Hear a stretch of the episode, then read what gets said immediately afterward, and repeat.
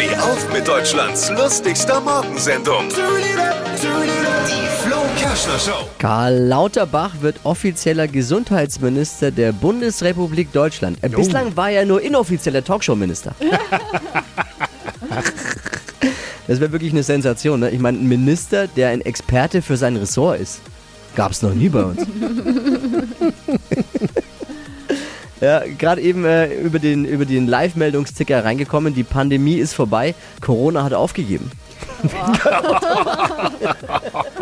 Sehr gut.